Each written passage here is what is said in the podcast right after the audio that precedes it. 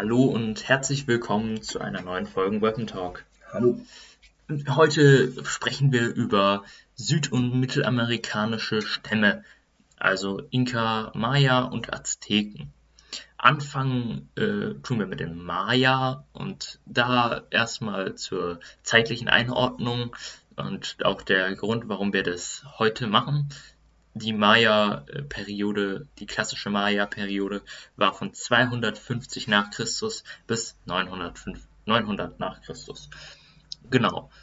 Und dann können, und dann waren, die Maya waren eher nördlich gelegen, also heutiges Mexiko und dann noch weiter runter bis nach Mittelamerika. Also dieses kleine Verbindungsstück mit zwischen Nord- und Südamerika meine ich damit jetzt.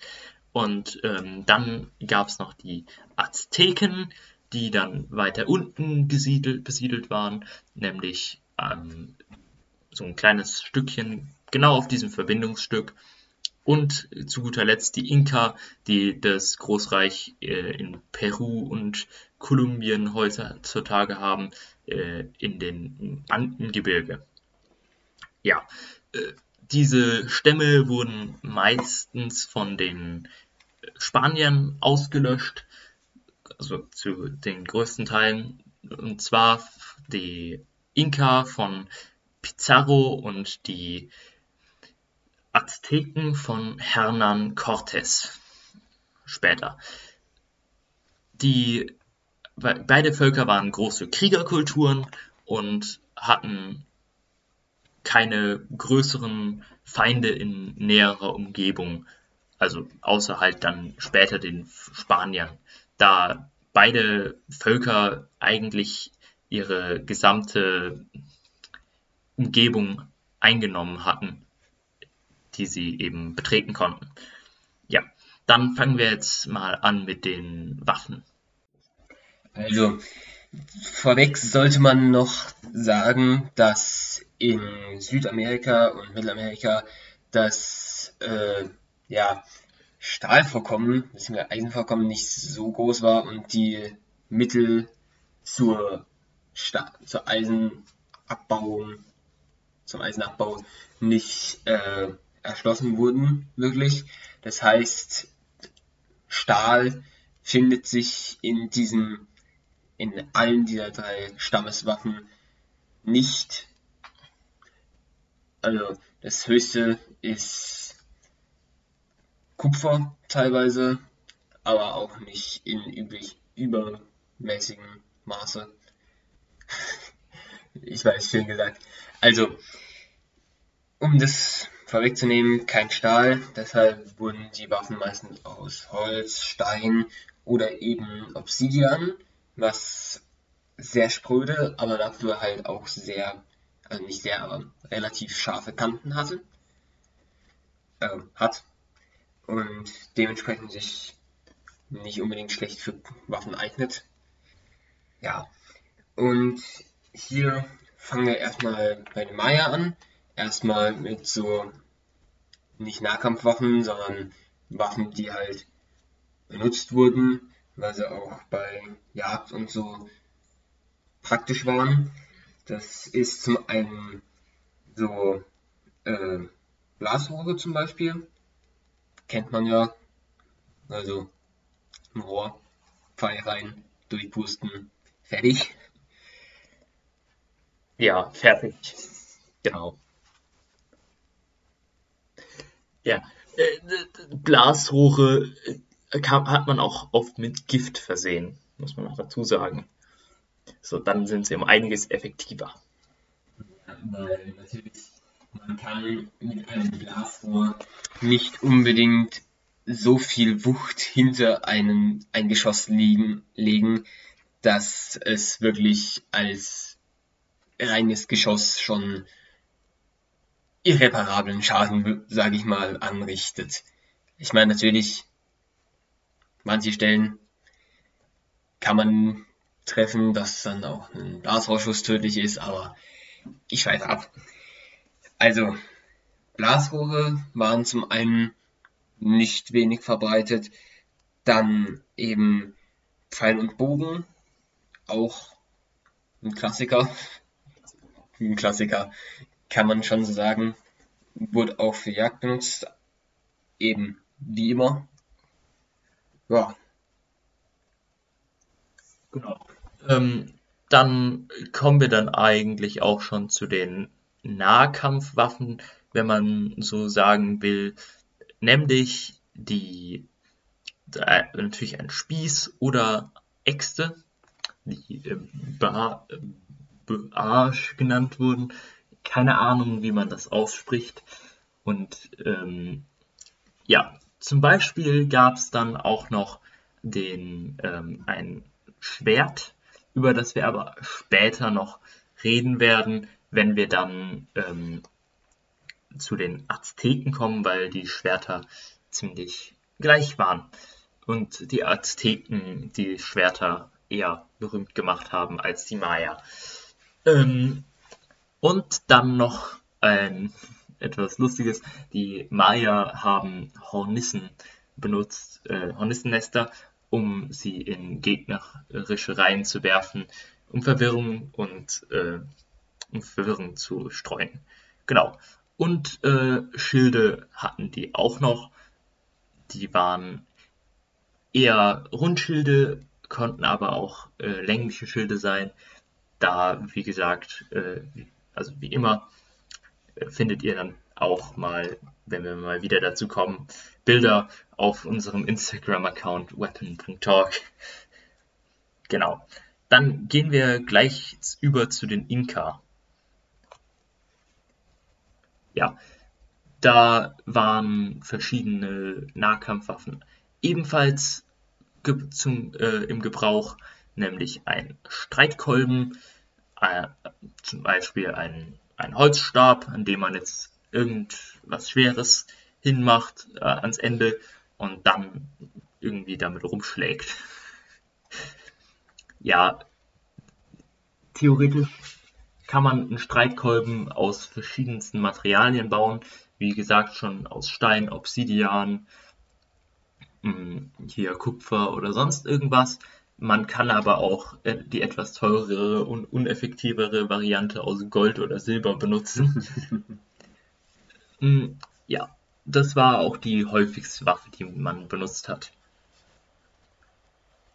Äh, hierzu sei auch noch zu erwähnen, dass teilweise diese schweren Enden der Streitkolben kugelförmig waren, aber teilweise auch so, dass es effektiver war, sternförmig, weil ein sternförmiger Kopf eines Streitkolbens mehr Schaden anrichten kann als mehr oder weniger kugelförmige Streitkolben. Eine meiner Lieblingswaffen natürlich auch ein, äh, ein Streithammer ist und der auch trotz seiner nicht gerade sternförmigen Form durchaus effektiv sein kann.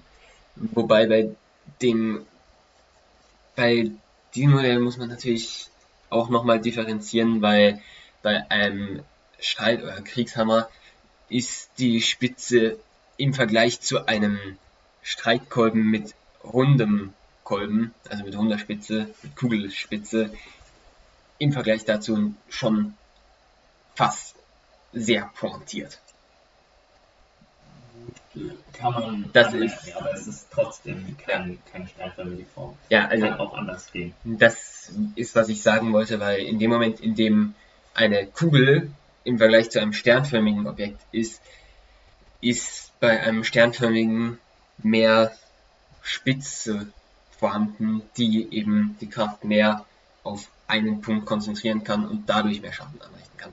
Das war, was ich sagen wollte. Genau. Natürlich auch Kampf kann man sich natürlich streiten, je nachdem, wie man es einsetzen will.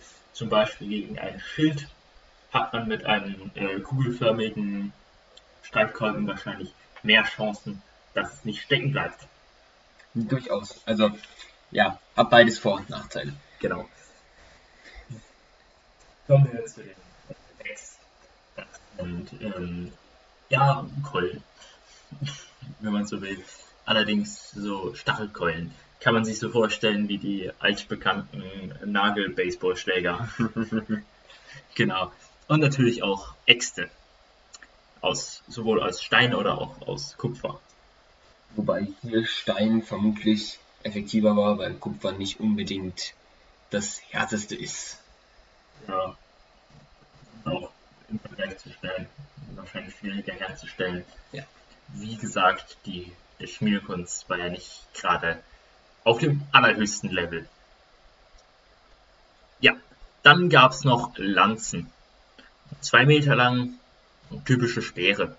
Ja, das passt dann auch. Ja, halt bei Speeren nicht geschmiedetes Blatt, weil war ja nicht möglich, sondern einfach Steinspitze oder ja, Kupferspitze auch möglich, aber nicht wirklich äh, in, bei den Inkas nicht wirklich äh, viel mehr als einfach einen Stein an einem Stock. Ja. Salopp gesagt. Dann, um nochmal den Kreis zu schließen von Fernkampfwaffen zu Nahkampfwaffen zu Fernkampfwaffen, gehen wir nochmal zu Honda. Also, ja, das war ein mittellanges Seil, mit dem man, in, indem man in der, in der, indem man in der Mitte einen Stein platziert hat und es über den Kopf geschleudert hat, Steine abschießen können, konnte. Und das ist im Prinzip eine klassische Steinschleuder. Dementsprechend auch effektiv, weil solche Steine sind schon, können schon verheerende Treffer äh, austeilen. Ja, und dann auch noch eins, was auch relativ bekannt ist, das Boleadora. Richtige Aussprache? Und zwar sind das zwei oder drei Projektile, also Steine gegebenenfalls, die durch ein Seil verbunden sind und die man in der Luft dreht und dann wirft, die sich dann auffächert und halt ursprünglich um den Lauf von Wild legt, dass das nicht mehr fliegen kann und daher kommt es auch eben aus der Jagd. Also wurde dann auch kriegerisch eingesetzt, aber ja, mehr oder weniger bekannt. Auch praktisch, wenn der Gegner über seine eigenen Beine stolpert, auf den Boden liegt, gefesselt, sich nicht bewegen kann. Ja. Ähm, dann haben wir noch Schilde ähm, aus Holz mit Leder verkleidet und dann meistens noch etwas verziert.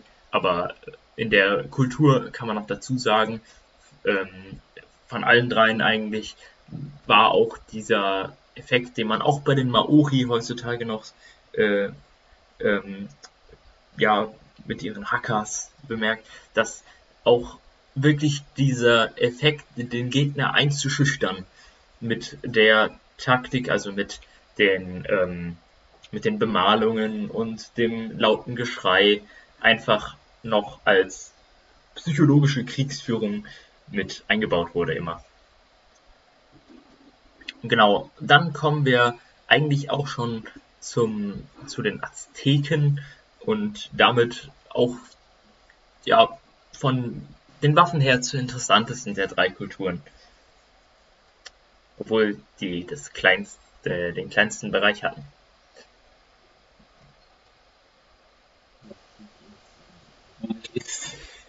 Ja, naja, wenn die Kultur eben konzentriert ist und nicht auf ein großes Reich verteilt ist, kann es doch schon ziemlich ziemlich gut werden. Zum Beispiel auch äh, die meist, der meiste technische Fortschritt wird sowieso in Großstädten gemacht. Ja. Ja.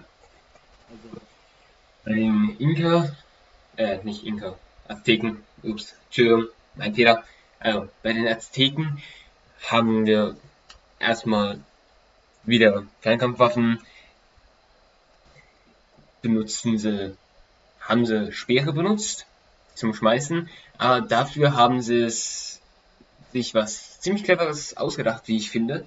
Und zwar nicht die Speere einfach in die Hand genommen und weggeworfen, das kann ja jeder, sondern sie haben sich Speerschleuder hm, entwickelt. Azlatl nennt man diese.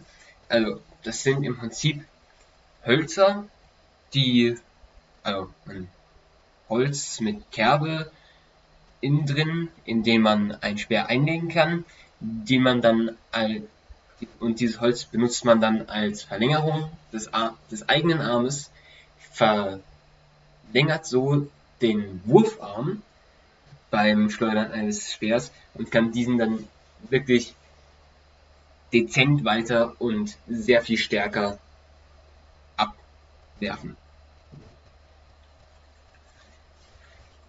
Dann hatten sie also, was man sagen kann, dass natürlich auch eine Schleuder benutzt wurde und Pfeil und Bogen.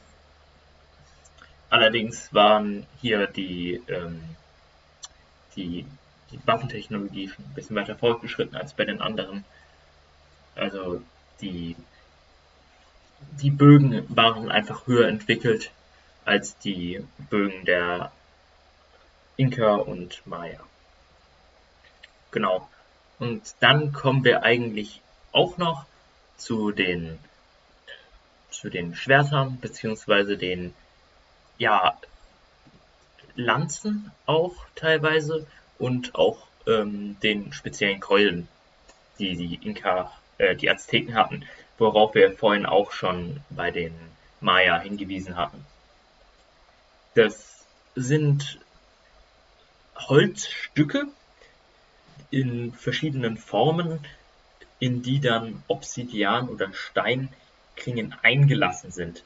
Man kann sich das praktisch so vorstellen, als würde man eine Schildkröte haben und die streckt dann ihre Ärmchen aus dem Panzer raus.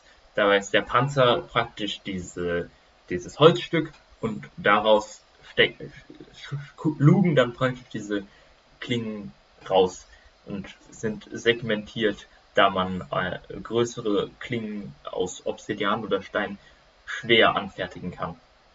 Und auch da eben dieses Obsidian, wie ich vorhin gesagt habe, sehr spröde ist und selbst wenn man eine längere Klinge zustande brächte, ziemlich schnell brechen würde, wenn man es in einem Kampf ohne diese, ich sag mal, massive Einfassung von Holz benutzen würde. Auch so auf diese Lanzen gemacht, auch mit Klingen, kann, können auch Lanzen einfach ähm, praktisch wie, wie ein Naginata sein, aber halt, wenn man so will, halt die aztekischen Klingen einfach auf einem, mit einem verlängerten Griff. Ja. Genau. Mm, ja, das war es dann eigentlich auch schon soweit zu den Azteken. Also von den Waffen her zumindest. Und man kann auch sagen, dass es mit den Schilden und so weiter und mit dem ganzen äh, Kulturenrest auch so ist wie so ähnlich. Nur so ähnlich, okay?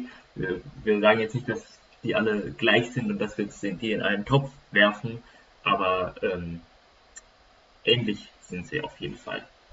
Ja, dann kommen wir eigentlich auch schon unser, zu unserer dritten Rubrik, dem äh, Kampf zwischen Till und mir. Und ähm, ja, möchtest du zuerst sagen, was du hast vielleicht?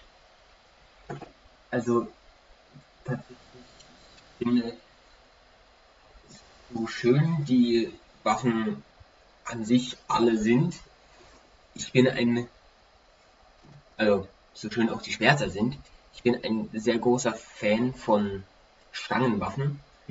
Dementsprechend würde ich mich für einen Speer eben mit, äh, mit Aztekenklinge entscheiden, weil ich denke, dass man damit sehr gut arbeiten kann. Allerdings vermutlich ein, eine längere Version, also eine von den längeren, die sie da hatten, und dann diese zweihändig führen, anstatt einen weiteren Schild dazu zu nehmen. Okay. Ich hätte mir gedacht, dass eigentlich die ähm, stärkste Waffe in dem in diesem in ganzen in dieser ganzen Folge wahrscheinlich das Blasrohr wäre. Aber da wir ohne Fernkampfwaffen machen, genau, kann ich das natürlich nicht nehmen. Ansonsten wäre ein Blasrohr mit dem richtigen Gift natürlich ziemlich gut aus der Entfernung. Aus der äh, Nahkampf wäre das wiederum was anderes. Äh, naja, wenn, wenn man bedenkt, dass der Nahkampf meistens von zwei Metern ungefähr ausgeht, Distanz zwischen den Kontrahenten, ist ein Blasrohr selbst dann noch einigermaßen, einigermaßen zu benutzen. Ja, aber ich, ich weiß nicht, ob du da so eine ruhige Hand hast, wenn du von einem speerschwingenden, wütenden Azteken wegrennen musst.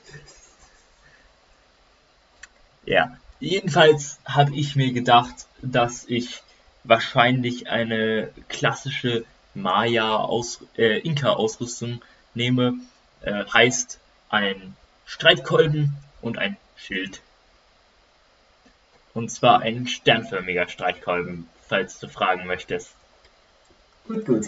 Gerne aus Stein. Also, zugegebenermaßen. Ich möchte noch kurz eine Frage stellen. Der Schild Rundschild oder Rundschild. länglich? Okay, gut. Eher länglich, weiß nicht. Wollte ich jetzt nicht unbedingt. Jedenfalls glaube ich, dass du mit dem Azteken, wie nennen wir es, Aztekenspeer, gut, äh, wahrscheinlich ziemlich viel Wucht drauf hast und eine große Reichweite, heißt, dass ich wahrscheinlich mit meinem Holzschild nicht lange durchhalten würde. Kommt drauf an, wie stabil allerdings dein Stock da ist. Ja, es kommt auch darauf an, weil ich denke nicht, dass es sinnvoll wäre, mit einem, Az mit einem Aztekenspeer, der ja trotz allem noch relativ spröde Klingen hat, Ja.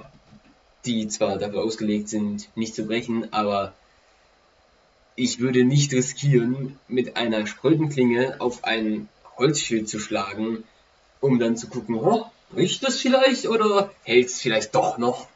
Dementsprechend wäre der Versuch wahrscheinlich eher da, eher, vielleicht eher die Beine anzuvisieren, weil mit einem Rundschild nach unten hat man ein bisschen Weg und mit einer Keule blocken ist die andere Sache. Ich würde tatsächlich nicht versuchen, mit der Keule zu blocken, sondern ich würde versuchen, mit der Keule auf den äh, Schaft des Speers draufzuschlagen, um ihn zu brechen. Wenn das funktionieren würde, wenn ich das zu fassen bekommen würde und es würde und ich würde den äh, brechen können, dann hättest du wahrscheinlich schlechte Karten. Ja, ab dem Moment schon. Aber wenn man sich überlegt, die Beine sind fast nicht geschützt. Und wenn da auch nur ein Schnitt relativ gut sitzt, dann ist es nicht unbedingt äh, praktisch für die, weil in dem Moment, in dem ein Schnitt im Bein auftritt, hast du, ich würde mal sagen, noch geringere Chancen, den Reichweitenunterschied zu überbrücken. Ja. Deswegen, ähm, Also dahin, mir, ja, ja, dahin ging meine Überlegung, ja, ja. Hm. dass es sinnvoll wäre, auf die Beine zu gehen, weil von Ja. oben wäre der Schild da, Ja. von der Seite könnte einfach ein Hieb von oben kommen, die Spitze ganz auf den Boden drücken und brechen. Ja. Und dementsprechend, ich denke, dass es wirklich das einzige Sinnvolle wäre, auf die Beine zu gehen. Ja, das wäre das einzige Sinnvolle. Allerdings stelle ich mir gerade vor, ähm, dass man dadurch, dass dass ich auch so leichte Rüstung trage als Inka, äh, kann ich natürlich auch, bin ich natürlich beweglich und kann natürlich auch rückwärts laufen. Heißt, dass du mit deinem Speer auf die Beine vielleicht vielleicht rankommen würdest, aber es wird auf jeden Fall nicht einfach. Das wird ein Ich glaube, es wird ein Kampf bis zur Ermüdung werden. Eine kommt nicht an den anderen an. Ja, und du kannst mich mit deinem Speer auch wahrscheinlich schlecht an äh, verwundbaren Stellen treffen. Ja, weil durch und Keule geschützt. Ja. Ich glaube, meine Strategie wäre einfach, ähm, so schnell wie möglich, wenn du deinen Speer irgendwie mal weg von da unten hast, sondern so, dann mit dem, den äh, loszurennen, mit dem Ding, mit dem äh, Schild, den ähm, Speer zur Seite zu schlagen und ihn dann mit dem, mit der Keule einzuklemmen. Oder einfach mit der, also mit dem, mit dem zur Seite drücken und dann mit der Keule draufschlagen.